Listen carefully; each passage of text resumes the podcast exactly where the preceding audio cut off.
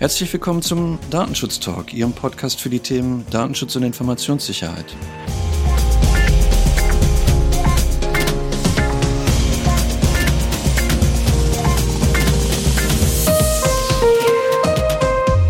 Mein Name ist Markus Sechel und ich freue mich, für die heutige Themenfolge einen Gast begrüßen zu dürfen, Dr. René Mais. Hallo, Herr Dr. Mais. Hallo, vielen Dank für die Einladung. Ähm, ich würde Sie gerne den Zuhörerinnen und Zuhörern vorstellen. Allerdings haben Sie es mir nicht so ganz leicht gemacht, bei der Recherche biografische Informationen über Sie rauszubekommen. Sie haben promoviert an der Universität Duisburg-Essen und haben da Ihren Doktor gemacht. Vorher haben Sie da auch in der Lehre gearbeitet, sind jetzt aber gewechselt zur Aufsichtsbehörde in Nordrhein-Westfalen, zur Datenschutzaufsichtsbehörde, zum LDI in NRW und sind da im Dezernat Technik, wenn ich das richtig am Organigramm herausgelesen habe. Richtig, genau. Also es heißt bei uns dann ein Referat, aber das ist ja auch nicht so wichtig. Genau, ich habe nach meinem Studium der Informatik in Münster ähm, Promotion begonnen in Duisburg, bin da dann auch auf das Thema Datenschutz beziehungsweise wie es in der Forschungsbereich dann ähm, eher betitelt wird, Privacy gegangen mhm. und war da in einem Lehrstuhl tätig, der sich mit dem Thema Software Engineering und da speziell Anforderungsanalyse beschäftigt hat. Und das Thema meiner Promotion war dann, wie man in einem äh, Anforderungsanalyseansatz Datenschutzanforderungen mit inkludiert und weiterträgt, bis man zu Maßnahmen kommt, mit denen man dann die Anforderungen umsetzen kann. Also das ist grob umrissen, das, was ich in meiner Promotion gemacht habe. Mhm. Das, was Motivation, die ja, die Motivation dann an zur Datenschutzaufsichtsbehörde zu gehen, war dann natürlich, dass man im Thema bleibt und zum anderen, dass äh, es tatsächlich recht schwierig ist, eine wissenschaftliche Karriere zu machen, weil da die, die Bedingungen quasi schwer sind. Man hangelt sich da von Zeitvertrag zu Zeitvertrag, bis man irgendwann, ja, darauf hofft, vielleicht eine Professur oder ähnliches zu kriegen. Daher die, die Motivation, irgendwo einen sicheren Hafen zu finden. Und ja, den habe ich quasi mit der LDI da gefunden und thematisch passt das auch super. Mhm, ja. Ich finde es spannend, wie, wie früh Sie tatsächlich das Thema Datenschutz schon für sich identifiziert haben, insbesondere im Kontext von, von Privacy by Design. Und freue mich natürlich, dass Sie dem Thema dann weiterhin treu geblieben sind. Heute möchten wir uns aber mit einem etwas anderen Thema beschäftigen, nämlich dem Thema Meldungen an die Datenschutzaufsichtsbehörde, speziell im Kontext natürlich von Artikel 33 und Artikel 34, also Meldungen bei Datenpannen oder Datenschutzverletzungen. Und da würde ich gerne mit Ihnen kurz nochmal auf so ein paar Begrifflichkeiten eingehen, die da ja ganz, ganz wichtig sind. Also ich finde, am Anfang hat mich das irritiert, dass ich mich mit der Datenschutzgrundverordnung beschäftigt habe, dass nur bestimmte Sachverhalte meldepflichtig sind und habe doch relativ lange gebraucht, den Begriff der Verletzung Schutzes personenbezogener Daten für mich auch einmal klar zu ziehen. Ich finde, wenn man sich das im, im Englischen anguckt, Data Breach, dann ist es viel, viel sprechender als die Verletzung des Schutzes personenbezogener Daten. Was, was verstehen Sie darunter auch aus der Perspektive der Aufsichtsbehörde? Ja, ich, ich teile da Ihre Einschätzung vollends. Dieser Begriff der Verletzung des Schutzes personenbezogener Daten ist zum einen sehr sperrig und zum anderen spiegelt er meiner Einschätzung nach auch nicht ja, den, den Sinn und die Intuition, die man hinter schon dem englischen Begriff Data Breach hat, insbesondere weil, weil dieser Begriff auch schon zuvor eingesetzt wird, auch im Kontext der, der Security, dass man da von Security Breaches spricht, hat man da schon eine gewisse Intuition, was dahinter hängt. Um zu verstehen, was so eine Verletzung des personenbezogener Daten ist, hat man in der DSGVO eine entsprechende Definition, wo abgestellt wird, dass es eine Verletzung der Sicherheit ist. Das heißt, man hat da den Bezug zum Artikel 32. Das verstehen wir so, dass es zu einem Vorfall gekommen sein muss, dass äh, Vorgaben des Verantwortlichen nicht eingehalten wurden, beispielsweise durch Angestellte, die sich irgendwie außerhalb äh, irgendwelcher Rechte und Rollenkonzepte bewegt haben oder irgendwelche organisatorischen Vorgaben nicht eingehalten haben. Da hat man so, so eine Verletzung. Oder wenn von externen Angreifer technische Maßnahmen überwunden haben, äh, halt der, der klassische Hackerangriff. Da ist man in einem Fall, wo die Sicherheit verletzt wurde und äh, das verantwortlich aber auch technisch-organisatorische Maßnahmen nicht getroffen haben, also die gänzlich fehlten oder letztlich die mangelhaft waren und es dadurch halt zu einem Vorfall gekommen ist, der dann quasi einen Verletzungserfolg darstellt. Und diese Verletzungserfolge, die sind in dem Artikel 4 Nummer 12 auch aufgeführt. Das wäre dann, dass personenbezogene Daten unabsichtlich oder unbefugt vernichtet, verloren, verändert, offengelegt oder zugänglich wurden. Ja, dann, wenn, wenn quasi diese beiden Aspekte da sind, man hat diese Verletzung der Sicherheit und die hat dann zu einem Verletzungserfolg geführt, dann ist man bei einer Verletzung des Schutzes personenbezogener Daten für den Verantwortlichen oder Auftragsverarbeiter, von dem personenbezogene Daten betroffen sind, die, die er verarbeitet. Mhm. Also, also recht, recht sperrig so, muss man sich im Einzelnen zerlegen. Von daher kann ich nachvollziehen, dass es da eine relative Unsicherheit gibt, ob jetzt überhaupt in einem bestimmten Fall eine Verletzung des Schutzes personenbezogener Daten vorliegt. Mhm. Also, wie gesagt, wenn man den Begriff Datenschutzverletzung nimmt, dann impliziert das natürlich, dass man auch gegen andere Artikel der Datenschutzgrundverordnung verstoßen hat. Ich finde eigentlich den Begriff Datenpanne immer so ein bisschen euphemistisch. Das klingt immer so, so verniedlichend, aber wenn ich Data Breach übersetzen würde, dann ist, glaube ich, die Datenpanne eher verständlich, als wenn wir den Begriff tatsächlich der Datenschutzverletzung nehmen würden. Auch wenn, wenn es immer so ein bisschen verniedlichend klingen mag. Also vielleicht, wenn der eine oder andere dann von Datenpanne spricht, dann, dann greift das eher, weil das in die Richtung ja auch geht, die Sie beschrieben haben. Wir haben hier wirklich Maßnahmen, insbesondere Maßnahmen zur Sicherheit, die technischen und organisatorischen Maßnahmen, die haben nicht gegriffen und dadurch ist es halt dazu gekommen, dass personenbezogene Daten unbefugt offengelegt werden, zerstört werden. Genau die, die Begrifflichkeiten, die Sie da verwendet haben. Wenn wir dann weiter gucken, nachdem wir die Definition uns angeschaut haben im Artikel 4 Nummer, Nummer 12, dann sind wir ja ähm, relativ schnell auch bei dem Artikel 33, wann eben Meldepflichten greifen bei der Verletzung des Schutzes personenbezogener Daten. Und da finde ich auch ganz spannend, dass die Datenschutzgrundverordnung ja, wenn man sich das anschaut, davon ausgeht, dass grundsätzlich zu melden ist, bei einer Verletzung des Schutzes personenbezogener Daten. Und da gibt es halt nur die Ausnahme, dass ich eben keine Meldepflicht gegenüber der Aufsichtsbehörde habe, wenn kein Risiko für die Rechte und die Freiheiten der betroffenen Person mit dieser unbefugten Offenlegung zum Beispiel verbunden ist.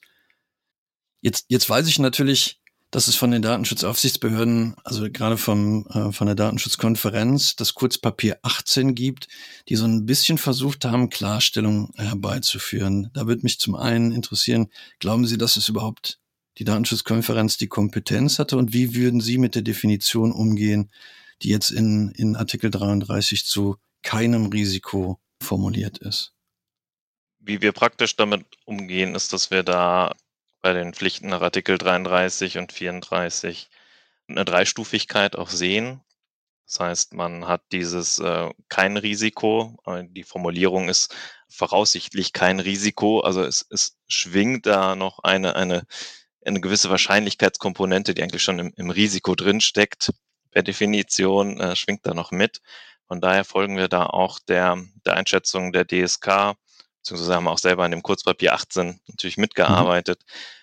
dass diese Formulierung voraussichtlich nicht zu einem Risiko führt, als ein geringes Risiko bewertet werden muss, weil wenn man personenbezogene Daten verarbeitet, dann kann man quasi nicht von keinem Risiko sprechen, weil letztlich jede Verarbeitung irgendwo ein Risiko in sich birgt, auch wenn es dann sehr gering ist die DSK jetzt die, die Kompetenz hat diesbezüglich. Die DSK kann zwischen den deutschen Aufsichtsbehörden da ähm, einen Konsens schaffen, wie die, die äh, DSGVO an der Stelle ausgelegt wird. Von daher mhm.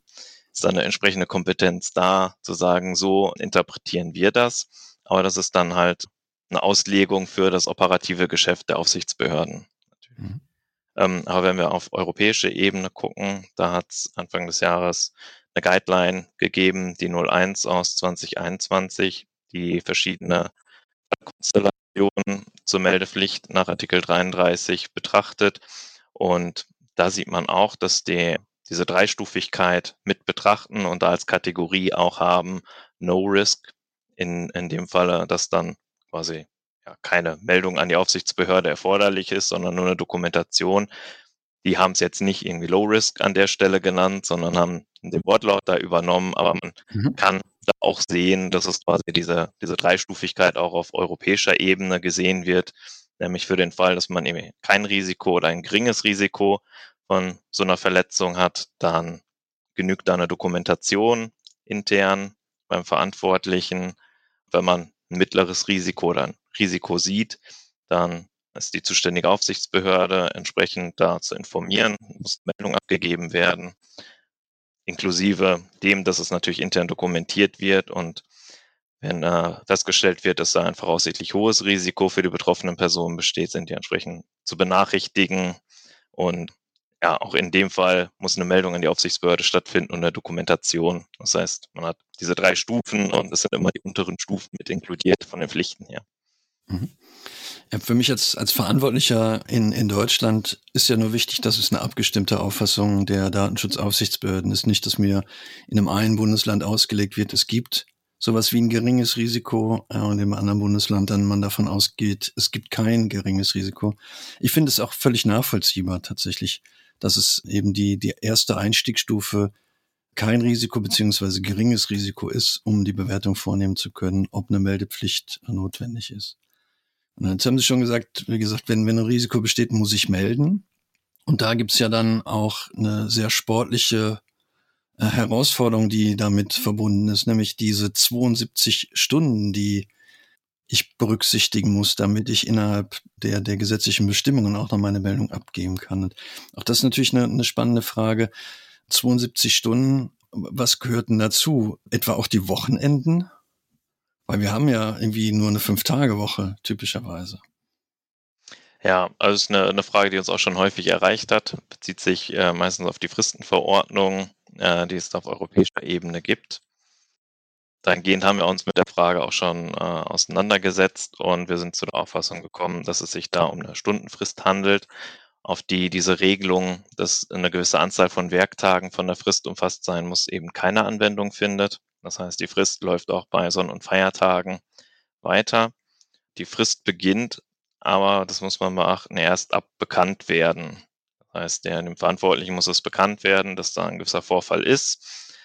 Und muss quasi, es muss dem Verantwortlichen auch bekannt sein, dass dieser Vorfall eine Verletzung des Schutzes personenbezogener Daten ist.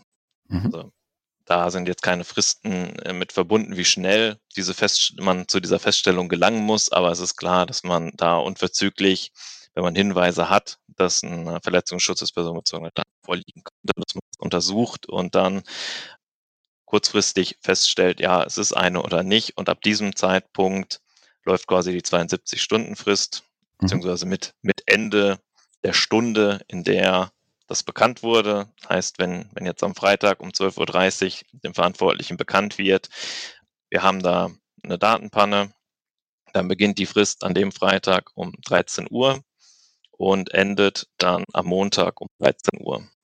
Nach mhm. 72 Stunden eben. Okay. Das heißt aber auch, wenn der Auftragsverarbeiter mich erst am Montag darüber in Kenntnis setzt, dass bei ihm, bei ihm am Freitag eine, eine äh, Verletzung des Schutzes personenbezogener Daten stattgefunden hat, dann gilt die Frist nicht rückwirkend ab dem Freitag. Ich müsste dann im Prinzip sofort die Aufsichtsbehörde informieren, sondern wenn der Verantwortliche das ausreichend bewertet hat, dann würde auch die Frist beginnen. Also tatsächlich dann erst an dem Montag loslegen. Genau. Also für, für Auftragsverarbeiter gilt, wenn denen eine Panne bekannt wird, müssen die unverzüglich den Verantwortlichen darüber in Kenntnis setzen. Und ja, der, der Verantwortliche, wenn er erst am Montag informiert wird, ist ihm dann erst die Panne bekannt und hat dann entsprechend noch die 72 Stunden, um dann auch in, in der eigenen Verantwortlichkeit die Risikobewertung vorzunehmen das ist quasi in, in der Konstellation Auftragsverarbeiter, Verantwortlicher, halt da, da die Pflichtenteilung, nämlich dass mhm. dem, dem Verantwortlichen es obliegt, das Risiko zu beurteilen, was jetzt für die betroffenen Personen da ausgeht, weil ja letztlich der, der Verantwortliche den Auftragsverarbeiter eingeschaltet hat, der Verantwortliche am besten wissen sollte, was quasi die betroffenen Personen sind, welche personenbezogene Daten da ausgehen, welche Risiken damit verbunden sind. Entsprechend ja, hat er dann auch noch die Zeit, innerhalb dieser 72 Stunden diese Bewertung durchzuführen, um dann zu entscheiden, welche Maßnahmen zu folgen haben. Mhm. Jetzt haben wir noch die, die dritte Risikostufe. Ähm, wir haben ein hohes Risiko für die Rechte und die Freiheit der betroffenen Person. Dann sind wir ja auch im Anwendungsbereich des Artikel 34 und wir müssen ja die betroffenen Personen informieren. Manchmal, finde ich, kommt so ein bisschen kurz, ob damit auch eine Informationspflicht noch an die Datenschutzaufsichtsbehörde verbunden ist. Das wäre eine Frage. Und wie, wie kann ich eigentlich die betroffenen Personen informieren? Wie, wie sollte und wann sollte auch die Meldung an die betroffenen Personen erfolgen? Ja, also das hatte ich eben quasi schon mal versucht, äh, in dieser Dreistufigkeit klarzustellen. Also sobald man quasi ein, ein hohes Risiko hat, dann muss man benachrichtigen und die, die Meldepflicht und Dokumentationspflichten obliegen einem auch. Und wenn man nur meldepflichtig ist, obliegt es einem auch zu dokumentieren. Und wenn ein geringes Risiko ist, reicht die Dokumentation. Das heißt, die, dieser quasi so eine, so eine Treppe. Man muss immer dokumentieren. Ab dem mittleren mhm. Risiko ist eine Meldung erforderlich und ab dem hohen Risiko ist es auch erforderlich, die Betroffenen zu benachrichtigen. Als Kommunikationsweg ist natürlich der, der Idealweg, dass man äh, Kontaktdaten der Betroffenen hat, um die entsprechend zu informieren.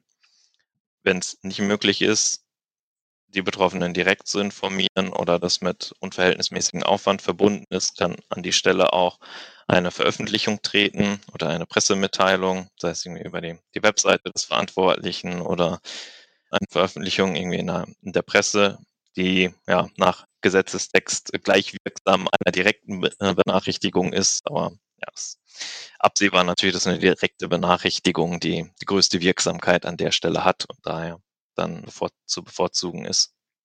Ich glaube, der alte Paragraph 42a Bundesdatenschutzgesetz hat noch vorgesehen, dass es in, in irgendwie zwei halbseitige Nachrichten in oder in, in zwei bundesweit erscheinenden Tageszeitungen je eine halbseitige Anzeige sein muss. So konkret ist, glaube ich, die Datenschutzgrundverordnung nicht, sondern da reicht irgendeine Art der Veröffentlichung, wenn ich das richtig interpretiere.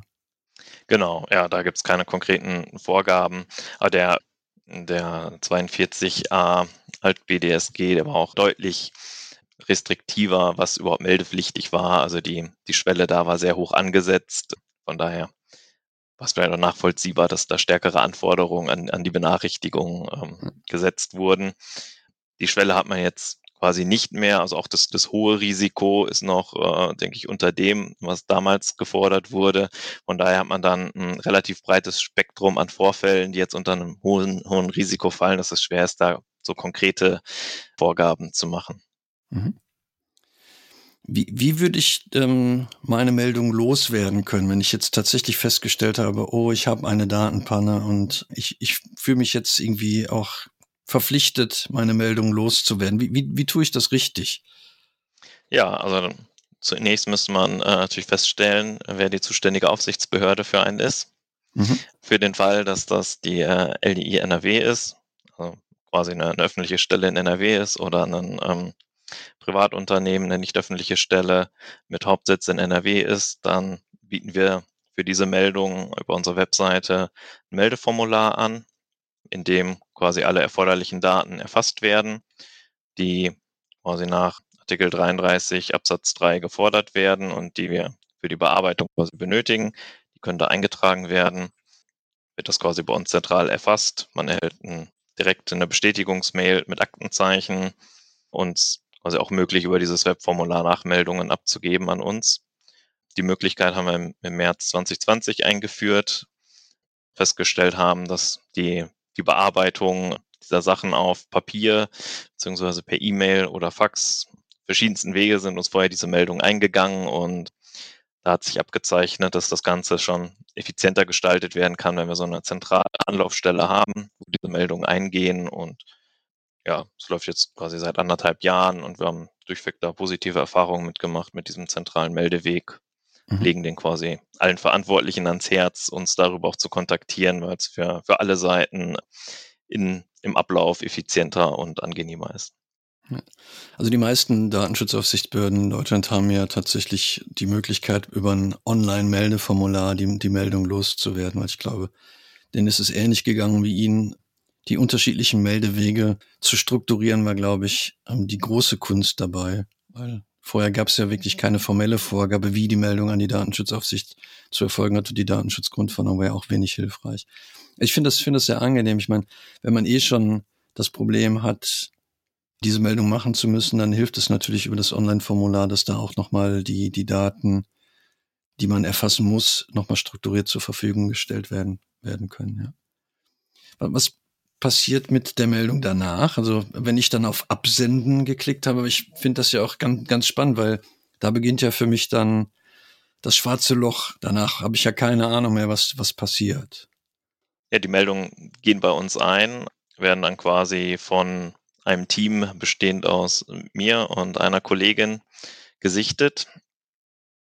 Da wird quasi geguckt äh, und bewertet, ob Vorfall irgendwie nach unserer Einschätzung hinreichend und angemessener Zeit untersucht wurde, ob die Auswirkungen auf die betroffenen Personen da hinreichend bewertet wurden, ob das berücksichtigt wurde, ob die Risikoanalyse, die stattgefunden hat, da nachvollziehbar ist, ob die Risikobewertung an sich für uns nachvollziehbar ist, natürlich, ob die 72-Stunden-Frist eingehalten wurde oder mhm. falls sie nicht eingehalten wurde, ob das nachvollziehbar begründet wurde, dass sie nicht eingehalten wurde. Dann liegt natürlich ein Fokus auch auf den technisch-oratorischen Maßnahmen. Das ist quasi auch ein Grund, warum diese Meldungen zentral bei der LDI im Referat Technik bearbeitet werden. Da gucken wir, ob geeignete Maßnahmen getroffen wurden, um zu einen die Datenpanne zu beheben, sofern das überhaupt möglich ist, oder auch und auch um die Folgen für die betroffenen Personen abzumildern. Und als drittes Maßnahmen getroffen wurden, um, um perspektivisch in die Zukunft solche Pannen zu verhindern. Also IT-Systeme nachgebessert wurden, um gestärkt zu sein gegen Folgeangriffe oder zusätzliche organisatorische Maßnahmen getroffen wurden, damit Mitarbeiter, Mitarbeiterinnen vielleicht nicht nochmal irgendwelche äh, Datenpannen passieren. Mhm. Ja, und genau, äh, hinsichtlich des, des Artikel 34 gucken wir uns an, ob ähm, halt wir, wir die Verpflichtung sehen, dass da eine Benachrichtigung erfolgt. Kann einerseits sein, dass wir zu einer anderen Risikoeinschätzung kommen, für den Fall, dass wir sagen, da äh, besteht doch ein hohes Risiko, das der Verantwortliche an der Stelle nicht gesehen hat, äh, einen Hinweis geben oder auch, äh, wenn es nötig ist, Verantwortliche verpflichten, so eine Benachrichtigung durchzuführen. Ansonsten teilen wir auch schon häufig in den Fällen mit, wo Daten an Dritte abgeflossen sind, heißt irgendwie die, die Sphäre des Verantwortlichen verlassen haben, Verantwortlichen keine Kontrolle mehr darüber haben, was mit den Daten passiert und die, die Empfänger jetzt auch nicht dem Verantwortlichen bekannt sind, dass in den Fällen auch unabhängig von einem hohen Risiko, von einer tatsächlichen Benachrichtigungspflicht, doch die Betroffenen auch informiert werden, damit die dann in ihrer eigenen Sphäre Schutzmaßnahmen treffen können. Mhm. Ja, das ist so, so grob umfasst das, was wir an Prüfungen da vornehmen. Und ja, wenn, wenn wir sehen, dass da irgendwie zu wenig Maßnahmen getroffen wurden, falsche Maßnahmen getroffen wurden, wir irgendwelche weiteren Hinweise haben, dann gibt es entsprechende Rückmeldungen. Wenn das die Meldung für uns nicht nachvollziehbar ist in gewissen Punkten, stellen wir Rückfragen, um, sicherzustellen, dass wir den Sachverhalt da verstanden haben. Und ja, wenn wir sehen, dass entsprechend da Maßnahmen getroffen wurden, äh, der Vorgang vernünftig analysiert wurde und bewertet wurde, dann wird in der Regel so eine Meldung dann auch abgeschlossen. Mhm. Kriege ich in, in jedem Fall eine Rückmeldung von Ihnen oder ist es eher als positives Zeichen zu werten, wenn ich innerhalb von einer gewissen Zeit keine Rückmeldung bekomme? Oder muss ich dann weiterhin nachts unruhig schlafen? Im also bei äh, uns ist es so, dass wir quasi jede Meldung mit einem abschließenden Schreiben quasi äh, beenden. Ja, wenn wenn sich da zeitliche Verzögerungen ergeben, dann hat das vielleicht auch Gründe, dass gewisse Sachen intern noch zu bewerten sind. Zum Teil gibt es Rückfragen in juristische Referate. Und zum Teil ist auch eine, ziehen sich solche Verfahren auch länger hin, wenn es grenzüberschreitende Verarbeitung betrifft, äh, weil dann gegebenenfalls da Verfahren auf europäischer Ebene angestoßen werden müssen, bei denen dann äh, andere europäische Behörden mit beteiligt werden entsprechend da gehört werden, die auch das Ganze dann mit kommentieren können. In den Fällen kommt es dann auch schon mal zu äh, längeren Zeiten, wo man quasi auf eine Rückmeldung warten muss. Aber in der Regel, gerade durch das neue Formular, sind die, die Rückmeldezeiten ja im, im Vergleich zu vorher schon deutlich kürzer geworden. Mhm. Wie, wie häufig teilen Sie nicht die Einschätzung, ob ähm, hohe Risiken für die Rechte und die Freiheit der betroffenen Person ähm, bestehen? Also kommt, kommt es tendenziell eher häufiger oder weniger häufig vor? Sind die Verantwortlichen schon recht gut, was die Einschätzung der Risiken angeht? grundsätzlich können, können wir der Einschätzung der Verantwortlichen folgen. In, in manchen Fällen fehlt noch so ein, so ein bisschen die, die Sichtweise auf die Betroffenen. Letztlich ist es in, im, im Gegensatz zu einer ähm, Risikobewertung nach IT-Sicherheit, wo quasi im Fokus die Unternehmenswerte stehen und, und die Folgen fürs Unternehmen. Es ist im Datenschutz so, dass man die, die Sicht auf die ähm, Rechte und Freiheiten der Betroffenen einnehmen muss. Das heißt, man muss da schon, schon einen Perspektivwechsel machen und dann entsprechend da die, die Bewertung aus Sicht der Betroffenen vornehmen und gucken, was, was kann für die für, Scha äh, für Schäden eintreten. Da sieht man schon zum Teil, dass da ein bisschen weniger der Fokus liegt und deswegen da ähm, Risiken entsprechend geringer bewertet werden. Aber das ist im überwiegenden Fall, würde ich sagen, können wir die Risikobewertung nachvollziehen und sehen da jetzt keinen kein Bedarf, da irgendwie gegenzusteuern. Mhm.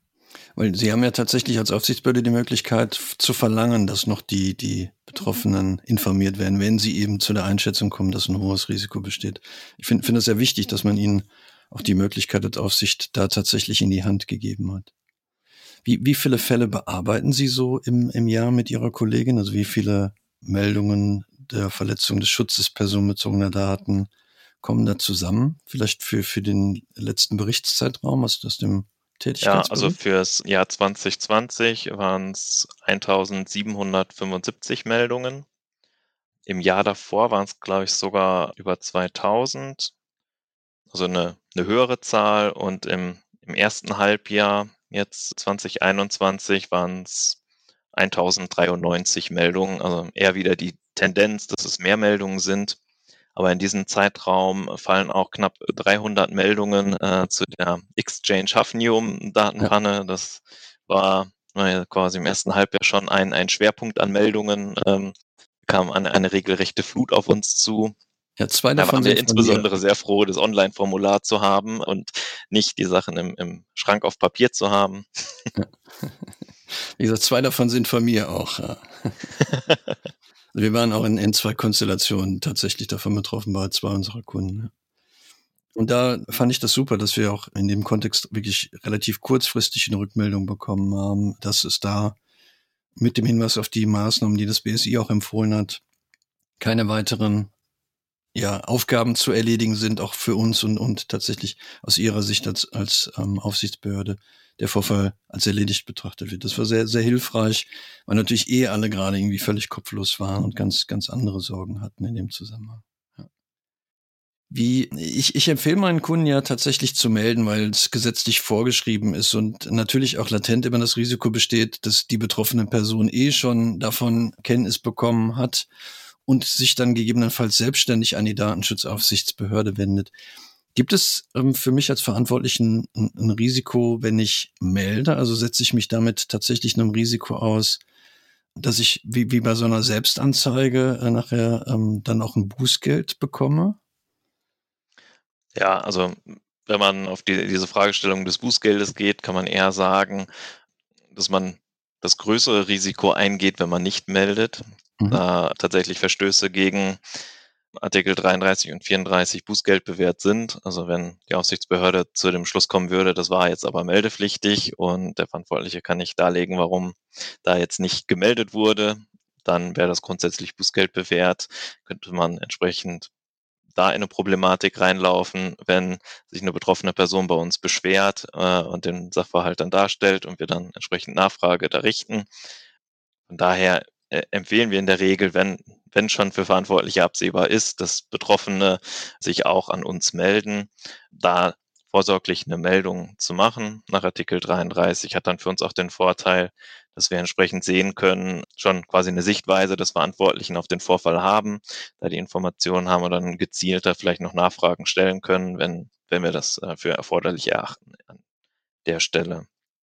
Andererseits ist es so, dass man im ähm, BDSG, das müsste der Paragraph 43 Absatz 4 sein, der sagt, dass Informationen, die ähm, in Meldungen und Benachrichtigungen quasi enthalten sind nach Artikel 33 und 34, nur dann in einem Bußgeldverfahren gegen den Verantwortlichen benutzt werden dürfen, wenn dieser dazu zustimmt. Und ähm, unsere bisherige Einschätzung als Aufsichtsbehörde ist auch, dass die, diese Vorgaben europarechtskonform sind, auch mhm. wenn sie in der DSGVO selber nicht so drinstehen, aber es eben der, der Grundsatz gilt, dass man sich durch so eine Pflichtanzeige nicht selbst schädigen darf. Von daher muss man jetzt durch die Meldung an sich keine direkten Konsequenzen befürchten. Aber es ist natürlich, wenn man sich an der Stelle offenbart, gucken wir auch, auch kritisch auf die Sache drauf und äh, geben entsprechend Hinweise, dass da eventuell technisch-organisatorische Mängel vorhanden sind.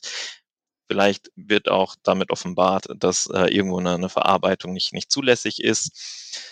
Das kann auch sein. En entsprechend können wir da ähm, auch tätig werden, aber es ist halt so, dass es da quasi die, die Ausnahme gibt, dass wir die Sachen in einem Bußgeldverfahren selbst nicht verwenden können, wenn das, wenn das halt Informationen sind, die erforderlich sind nach Artikel 33 Absatz 3.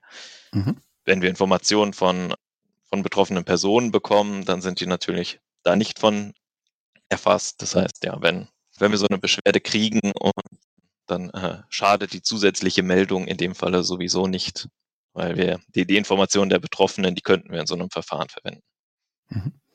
Es wird aber natürlich zumindest bei der Bewertung des Bußgeldes, denke ich, positiv bewertet werden, wenn ich proaktiv dann die Meldung gemacht habe, weil das ja mit, mit zu den Bewertungsmaßstäben auch gehört, die Zusammenarbeit des Verantwortlichen mit der Datenschutzaufsichtsbehörde würde ja vermutlich dann auch irgendwie zu, zu einer anderen Bemessung des Bußgelds bekommen, als wenn ich mich zusammenrolle und so tue, als wäre gar nichts passiert. Ähm, ich glaube, da, da teilen wir die Auffassung, also dass man im Zweifelsfall lieber einmal zu viel gemeldet hat, als das Risiko einzugehen, dass die betroffene Person diese Meldung übernimmt und sich dann an die Datenschutzaufsichtsbehörde wendet. Ja, schön. Gibt's von, von Ihrer Seite noch irgendwelche Wünsche, also irgendwas, wo, wo Ihnen aufgefallen ist, dass es insbesondere bei, bei der Bewertung ähm, immer wieder zu, zu gleichen Aspekten kommt, irgendwo, wo Sie sagen, ähm, es würde uns als Aufsichtsbehörde das Leben auch erleichtern. Vielleicht auch, wo Sie feststellen, es gibt immer die gleichen Ursachen und man könnte da mit, mit ein, zwei ähm, leichten Tricks eventuell das Meldevolumen auch reduzieren hinsichtlich der technischen und organisatorischen Maßnahmen. Sie haben schon gesagt, Privacy by Design ist ja nicht nur ihr Steckenpferd, sondern ist ja auch ihre Berufung. Fällt Ihnen da was ein, ad hoc? Regelmäßig äh, schreiben wir in unseren Datenschutzberichten entsprechende Hinweise. Also es ist, ich würde sagen, aus, aus der praktischen Erfahrung ist ein Großteil der gemeldeten Sachen sind tatsächlich ja, Sachen wie offene E-Mail-Verteiler und Fehlversendungen. Mhm wir, wir gucken uns das auch an, aber häufig ist es so, dass diese Sachen schon eher so auf Einzelversagen der, der jeweiligen Bearbeiter dann zurückzuführen sind. Da kann man nur sagen, Mitarbeiter schulen, wachsam halten, aber auch trotz dieser Maßnahmen passieren die Sachen einfach, sind alle Menschen, Fehler können da passieren. Da ist, da ist schwierig zu sagen, dass man da irgendwie einen systematischen Fehler hat, den man jetzt irgendwie besser angehen könnte die, die Problematik von, von Hackerangriffen wird, wird sicherlich weiter wachsen. Also wir sehen das bei den Meldezahlen. Das mal für, für 2020 ausgewertet, das waren ungefähr 20 Prozent von, mhm. von Hackerangriffen, sind insbesondere auch diese Ransomware-Angriffe, wo Systeme dann verschlüsselt werden, aber auch Datenabflüsse. Das waren quasi ja, 20 Prozent in 2020 und im ersten Halbjahr hatten wir jetzt 48 Prozent Hackerangriffe. Das ist schon eine signifikante Steigerung zählen natürlich die 300 äh, Hafnium-Fälle damit rein. Die, die verschieben vielleicht da die Statistik ein Stück weit, aber es ist schon absehbar, dass die, diese Angriffe dazunehmen und es an, an vielen Stellen, gerade bei, bei kleineren Unternehmen, so ein bisschen an der Sensibilität dafür fehlt, dass sie Systeme im Internet stehen haben und diese regelmäßig aktualisiert werden müssen und man auch ein Stück weit Warnmeldungen vom, vom BSI und von Herstellern verfolgen sollte, um festzustellen, dass die eigenen Systeme vielleicht bedroht sind. Die werden häufig einfach hingestellt und dann, mhm. dann laufen die, dann guckt man sich die nicht weiter an, aber das ähm, führt dann zu der Gefahr, dass diese Systeme vielleicht auch unbemerkt angegriffen werden. Also ist der, der Appell, diese Systeme sich mal kritisch anzugucken. Müssen die tatsächlich im Internet stehen? Ist das erforderlich? Und sind die der Technik geschützt vor externen Zugriffen. äh, hat man sichergestellt, dass regelmäßig Sicherheitsaktualisierungen da eingespielt werden, um, um die Gefahr von externen Zugriffen halt deutlich zu reduzieren. Den, mhm. den Appell kann ich richten und ja. Ansonsten ist es, ist es schwierig. In, in, in der Masse sind es halt menschliche Fehler, die da passieren und da, ja, kann man stetig schulen, steter Tropfen hüllt den Stein und mehr Empfehlung ja. kann ich jetzt so, so per se nicht sagen. Ja, ich denke, das, das geht ja genau in die Richtung. Also menschliches Versagen ist, glaube ich, immer noch eine, eine der Hauptursachen, gerade wenn es um, um so Data Breaches führt, wo es ja dann häufig auch eben diese Fehl, Fehlversendungen gibt mit, mit Massenverteilern. Ich glaube, die, die bekommt man ja immer noch mal wieder ähm, interessanterweise zu, zur Verfügung gestellt. Wie, wie würden Sie mit einem ähm, Fehlversand äh, von einem Brief umgehen, wenn es jetzt so ein klassisches Werbemailing wäre? Ich habe mir Ihre Adresse bei einem Adresshändler besorgt, also alles ganz zulässig auch und würde das im, im Kontext von Erwägungsgrund 47 Satz 7 auch für klassisches Briefmailing, für Direktmarketingmaßnahmen äh, nutzen. Und jetzt wäre halt das Blöde, dass zusätzlich mit, mit Ihrem Brief auch noch ein anderer Brief da dran hängt, weil die Frankier- und, und die Kuvertiermaschinen nicht ausreichend sauber getrennt hat. Würde das für Sie schon in, in so einem einzelnen Fall eine Meldepflicht auslösen? Oder würden Sie das unter geringes Risiko anpacken? Weil hier nur die Adressdaten betroffen sind. Es kommt noch ein bisschen auf die, die Umstände dann quasi an. Häufig ist es so, dass den Verantwortlichen das erst bekannt wird, wenn entsprechender Empfänger sich da zurückmeldet und sagt, da war bei mir jetzt ein Schreiben drin, das gehört mir gar nicht. In der Regel ist das so, dass sich die, die Menschen, die sich da entsprechend dann melden, auch verantwortungsbewusst mit der Sache umgehen, Schreiben zurückschicken, äh, versichern, dass sie die datenschutzkonform vernichtet haben wenn man da quasi angekommen ist, dann kann man auch sagen, da geht jetzt ein geringes Risiko von aus. Also die, die Information ist bekannt gegeben worden, man hat aber darauf hingewiesen, sensibel damit umzugehen. Die Daten sind nicht mehr im Zugriffsbereich. Von daher will ich an der Stelle ein geringes Risiko sehen und keine Meldepflicht.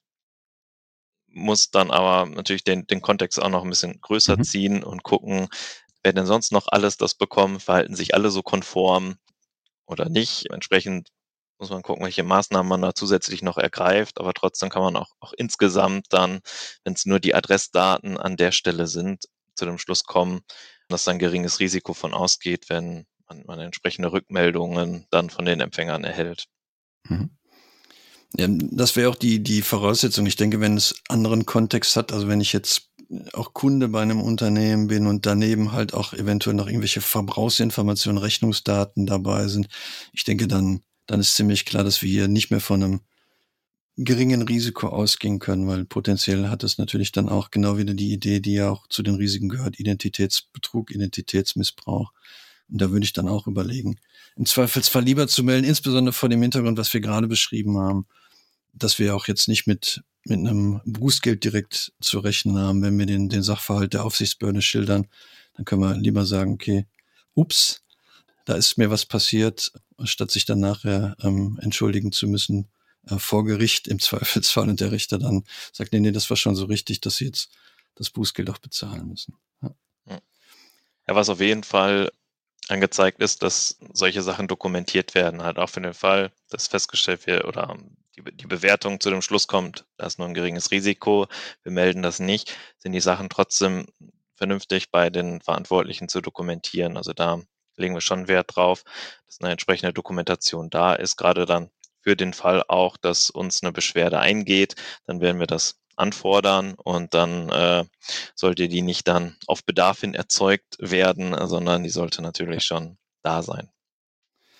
Genau, das äh, ist ja eh die Verpflichtung auch nach Artikel 33, ich glaube Absatz 5. 5 ja. Und ähm, genau, den, den, den Trick, den wir gemacht haben, wir haben uns einfach bei Ihnen von der Datenschutzaufsichtsbehörde das Meldeformular als Blankoformular genommen und das dann in Word umgesetzt. Damit haben wir dann die Möglichkeit, das auch entsprechend für uns zu dokumentieren. Ich weiß nicht, ob Sie da Probleme mit haben, dass wir irgendwelche Urheberrechte verletzt haben. Aber dann, das wäre so ein Tipp, den, den ich dann für die Praxis hätte, weil man hat dann über das Meldeformular tatsächlich ja alle Informationen zusammen, äh, die man dann gegebenenfalls auch für, für die Meldung bräuchte. Und ich finde es sehr analog, dann das auch für die Dokumentation nach Artikel 33 äh, Absatz 5 zu machen. Ja, definitiv. Also das empfehlen wir auch, entsprechend eine eigene Vorlage zu haben. Auch ähm, erstmal, um, um den ganzen Vorfall, den man da hat, zu analysieren und zu strukturieren. Und wenn man dann zu dem Ergebnis kommt, dass eine Meldepflicht besteht, dann kann man entsprechend die Daten dann leicht übertragen ins mhm. Meldeformular. Technisch haben wir das nicht vorgesehen, also solche Anfragen haben wir auch erhalten, ob wir diesen Prozess nicht auch abbilden könnten.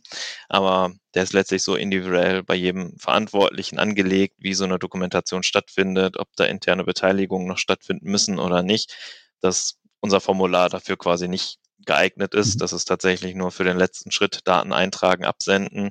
Man kann ähm, das Formular auch ausfüllen und als PDF exportieren. Das ist äh, schon möglich, aber man kann nicht zu einem späteren Zeitpunkt das exportierte PDF wieder importieren. Von daher bietet sich an, eine eigene Vorlage dafür zu haben, ähm, in der man das dokumentiert und aus der man dann die Meldung quasi schnell abgeben kann. Hm. Wie gesagt, wir haben uns dann an Ihrem Muster orientiert bei unserem eigenen Formular. Ich glaube, das könnte dann im Einzelfall auch hilfreich sein. Okay, Dr. Mais, viel, vielen Dank bis hierhin. Ich weiß nicht, gibt es noch irgendwas, wo ich vergessen habe, noch darauf einzugehen, irgendwas, was Ihnen auch wichtig ist in dem Zusammenhang, äh, noch darauf hinzuweisen. Ja, wenn ich die, die durchgehe, dann haben wir, denke ich, alles abgearbeitet, was mir jetzt auch zu der Thematik einfällt und mhm. was wir so als Aufsichtsbehörde auch verantwortlichen Auftragsverarbeitern damit geben wollen an der Stelle. Ja. Was wir noch mit in, in die Shownotes packen werden, ist das von Ihnen erwähnte Dokument vom Europäischen Datenschutzausschuss. Das sind wahrscheinlich im Wesentlichen auf dem, auf dem Working Paper 250 der Artikel 29 Gruppe basiert, denke ich, die ja damals auch schon die Empfehlung äh, gegeben hat, welche Aspekte zu einem Data Breach meldepflichtigen Vorfall dann, dann führen. Das würden wir halt auch nochmal mit verlinken, dann, dann in den Shownotes dazu, damit man eine schöne Übersicht hat, welche Dokumente man gegebenenfalls für die eigene Bewertung heranziehen kann. Vielen Dank, dass Sie sich die Zeit genommen haben, uns auch so einen Einblick nochmal zu geben hinter die Kulissen, weil wie gesagt, für mich das auch immer spannend ist, was passiert, äh, nachdem ich den Absenden-Knopf gedrückt habe. Und ich glaube, für den einen oder anderen unserer Zuhörer und Zuhörerinnen war es auch nochmal ganz interessant, die, ihre Perspektive darauf zu bekommen. Ja, wenn Ihnen die Folge gefallen hat, dann dürfen Sie uns natürlich auch wie immer gerne bewerten. Wir freuen uns insbesondere natürlich über 5-Sterne-Bewertungen auf der Plattform Ihrer Wahl. Empfehlen Sie uns gerne weiter und ich wünsche Ihnen einen schönen Tag.